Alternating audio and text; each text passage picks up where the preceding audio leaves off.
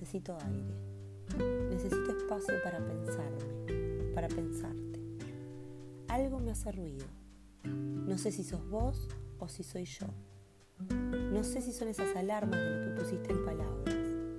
Tengo que pensar, porque creo que ya no soy esa que se ilusiona con ser el cambio para alguien más. Ahora sé que el cambio solo se puede lograr cuando sale desde la iniciativa propia. Entonces necesito aire para pensarte y para pensarme. Necesito esa distancia que me da la perspectiva de preguntarme si no será que estoy muerta de miedo. El miedo que genera mostrarse. El miedo que da cada vez que se pronuncia un deseo. Lo difícil que es pronunciarlo y lo fácil que se diluyan los oídos equivocados. Lo más difícil siempre es desnudar el alma. Y esta situación lo evidencia. Aún no me quité una sola prenda del cuerpo y ya me siento expuesta. Al final, parece que era más fácil quitarse el corpiño sin tener una vez más que contar mi historia.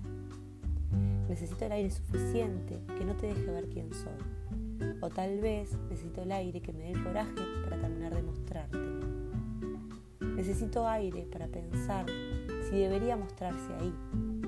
Tal vez todo este tiempo estuve equivocada y no es ahí donde se exponen ciertas heridas.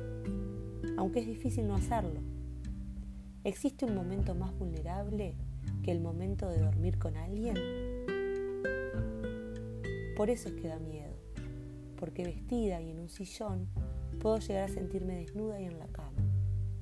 Necesito distancia para saber si sos la persona con quien puedo hacerlo, si estás listo, si podés entender.